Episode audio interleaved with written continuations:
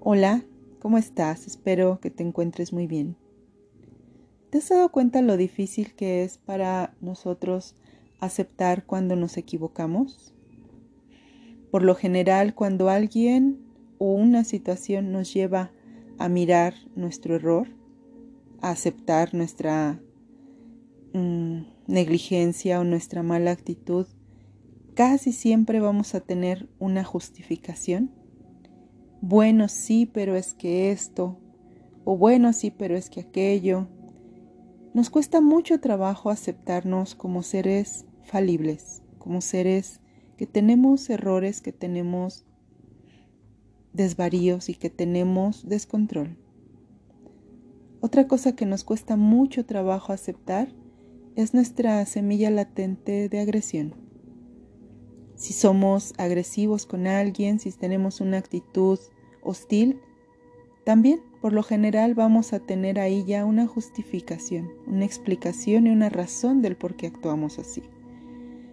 Y no quiero decir con esto que no sea así. Casi muchas veces vamos a reaccionar por impulso y por respuesta. Pero hoy quiero que miremos todos estos mm, espacios internos nuestros y podamos aproximarnos a ver esta incapacidad de aceptar que nos hemos equivocado en la relación con nosotros, que hemos sido agresivos, que hemos sido hostiles con nosotros mismos. Y esto, como todo, tiene sus matices. La agresión puede ir desde elegir, desde ese profundo dolor que estamos sintiendo, hacernos daño, hacernos daño físicamente, nosotros mismos, tomar algo y herir nuestra piel, herir nuestro cuerpo. Y esto proviene de un dolor interno extremo.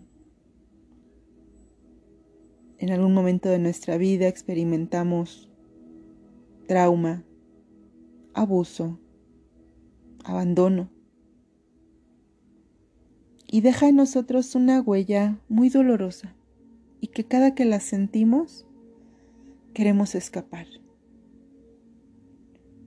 Cuando no tenemos los recursos de escapar hacia algo que nos sane, nos escapamos a algo que nos distraiga. Y a veces la nueva experiencia lo que nos trae es más dolor. Pero al provenir de otra fuente sentimos al menos el alivio de no estar sintiendo esa experiencia interna que nos acompaña tanto tiempo. Ahí surge la autoagresión el lesionarnos a nosotros mismos. Posiblemente para una gran parte de las personas es inconcebible tomar algún instrumento y hacerse daño físicamente. Tal vez ninguno tendríamos el valor de tomar una cuchilla y cortar nuestra piel, quemarnos. Pero a veces lo hacemos muy veladamente. Empezamos a tener accidentes, ya sabes, de esos casuales, donde no sé qué pasó, estaba cocinando y me he cortado varios dedos de la mano, o uno. Es que estaba yo tan distraída que estaba escombrando el mueble y se me cayeron cosas en la cabeza y mira, ahora se me ha abierto aquí, en la frente, una herida. Me distraje y me quemé, sin querer. Me he tropezado y me he lastimado el pie. Ya sabes, esos accidentes que suelen pasar. A veces, esta agresión hacia nosotros mismos cobra otro sentido cuando elegimos personas fuera que apoyen esa creencia de que merecemos dolor.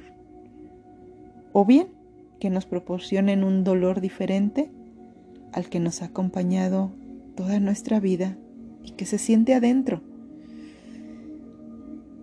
Y entonces nos vamos vinculando con personas desleales, abusivas, personas que confirmen que no merecemos amor, ni una relación estable, ni respeto.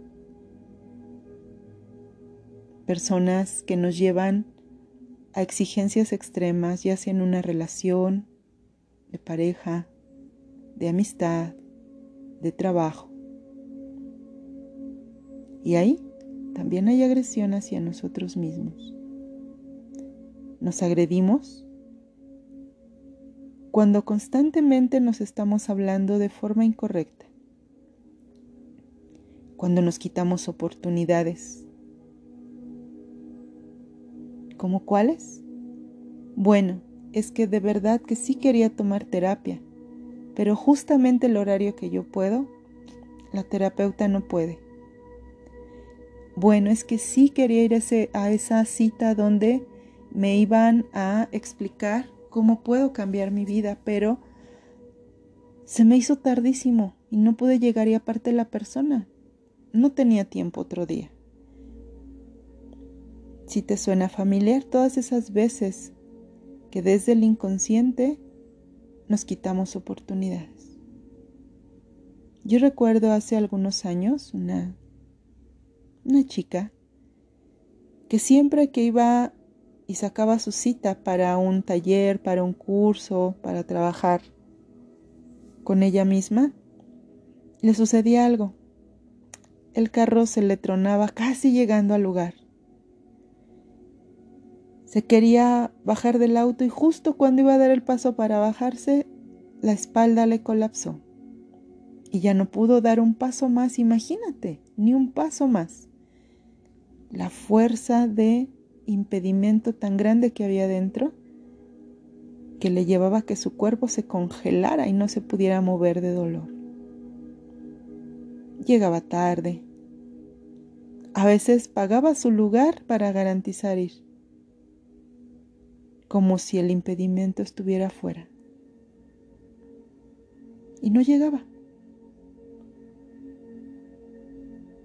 Así es nuestro inconsciente y así es nuestra incapacidad de darnos cuenta que con quien tenemos que negociar, con quien tenemos que dialogar es con nosotros mismos, que nuestro antagónico está dentro, que afuera toma rostros, sí, designados por nosotros.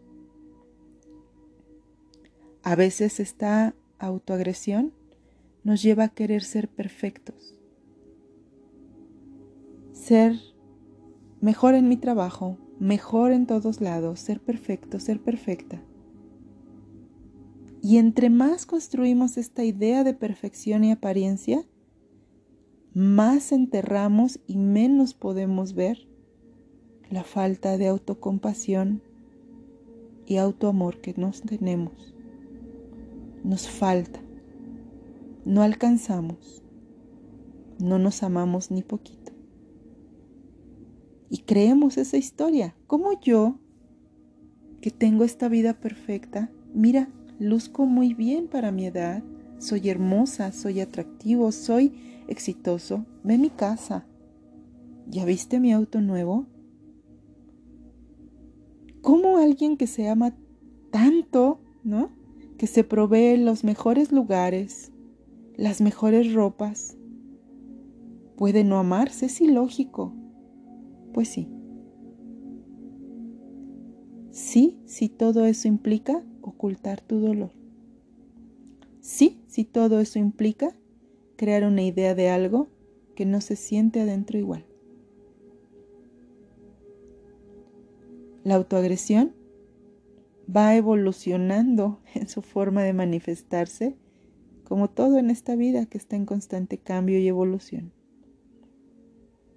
Nos agredimos cuando nos sometemos a horarios extremos de trabajo, olvidándonos no solo de comer a nuestras horas, no solo de descansar, lo que es lógico, olvidándonos de tener momentos de esparcimiento, de descanso, tener momentos para trabajar con nuestra sanación, horarios de 8 a 8 de la noche, cuando a lo único que aciertas al concluir tu horario es a medio arrastrarte, a cenar algo y meterte a la cama para tener insomnio y ansiedad por estar pensando en todo lo que no pudiste hacer hoy en tu trabajo o lo que está mal de lo que sí hiciste. Porque a veces no creemos que lo que hicimos estuvo correcto y que si no, mañana tendremos muchos momentos para poder corregirlos. Pero no, porque esa voz interna no te da tregua, porque esa enemiga y ese enemigo tuyo que está dentro de ti no te perdona, no te perdona ni un minuto, porque constantemente te susurra y te grita desde dentro que eres un impostor, que eres una impostora, que cómo te atreves a creer que te mereces un trabajo bonito y aparte tener una vida tranquila y sana. Esa voz adentro tuyo te grita que no te engañes, que quién te crees tú para merecer una relación no solo leal, sino llena de respeto y amor. Esa voz interna tuya constantemente te dice que tú no puedes lograr algo solo, sola, que siempre necesitas alguien que tome decisiones por ti, alguien que se arriesgue, alguien que tenga un sueño y bueno, tú te adhieras a él. La autoagresión se manifiesta de muy diversas formas y todos en menor o mayor grado la experimentamos. Esto proviene de nuestro propio dolor, de nuestra propia desconexión y de nuestra idea errónea de creer que si no sanamos nuestras heridas, podemos tener una vida plena. Y la puedes tener, pero esa vocecita dentro tuya siempre te va a estar susurrando algo. No lo mereces lo puedes perder en cualquier momento. Mira, sacrifica tu descanso, tu sueño, tus emociones, decir lo que sientes. ¿Cuántas veces no hemos visto parejas, familias, empleados, jefas perfectos? Incluso hasta llegamos a querer ser como ellos. Y solo basta una crisis un momento de catarsis para que esa persona se rompa. Se rompa toda esta porcelana de perfección y miremos que hay tanto o más dolor en esa persona como en cada ser. Que hay tanta o más desaprobación en esa persona que veíamos perfecta como en cualquier ser y que hay tanta o más agresión por sí misma en esa persona como la que se corta la piel, como la que se accidenta, como la que se lleva a relaciones desleales y de abuso. Sí, la autoagresión tiene muchos matices. Y es nuestro trabajo de autoamor y autocompasión mirar cómo nos estamos agrediendo, cómo este patrón constante de daño hacia nosotros mismos se repite. Tal vez ya hoy te diste cuenta que tus parejas tenían esa mm, característica. Elegías personas desleales, abusivas, emocional, física o sexualmente. Y la luz que entra nos dice, ok, ya no tendré parejas así, ni las voy a elegir al otro lado del mundo, ni las voy a elegir con ciertas características. Pero tal vez hoy te eliges desde dentro tuyo agredirte de otra forma. Tal vez para compensar ese vacío ahora trabajas horas y horarios extremos. Y nunca tienes tiempo para salir. ¿Por qué? Porque si sales vas a conocer personas. Y si conoces personas, corres el riesgo de tener nuevamente una relación. Y ahora te agredes volviéndote una adicta al trabajo. Tal vez tu tema era con el trabajo. Te agredías con horarios extremos, nunca tenías ni media hora para distraerte, para descansar, para relajarte, para eh, tener atenciones contigo. Ya, sacaste tiempo de eso. Ahora separaste una hora cada día para ti. Y esa hora la elegiste para hacer ejercicio desesperadamente. Tan desesperadamente que a veces incluso te lesionas. Tu patrón no ha cambiado, solo lo cambiaste hacia otra dinámica. Es importante darnos cuenta de los engaños de nuestra mente y que mientras no abracemos y sanemos esa parte nuestra que nos invita a agredirnos consciente o inconscientemente, velada o evidentemente, nada va a cambiar, solo cambiamos el escenario y los actores. Hace muchos años había un discípulo y él quería un sabio consejo.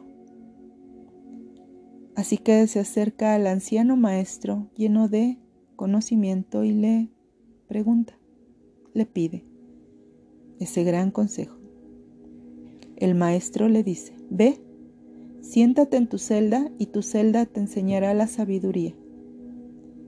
El discípulo respondió, pero si yo no tengo ninguna celda, yo no soy un monje, soy un discípulo.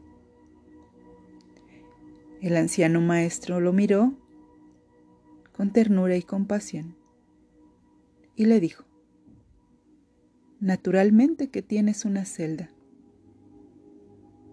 Solo para y mira dentro de ti.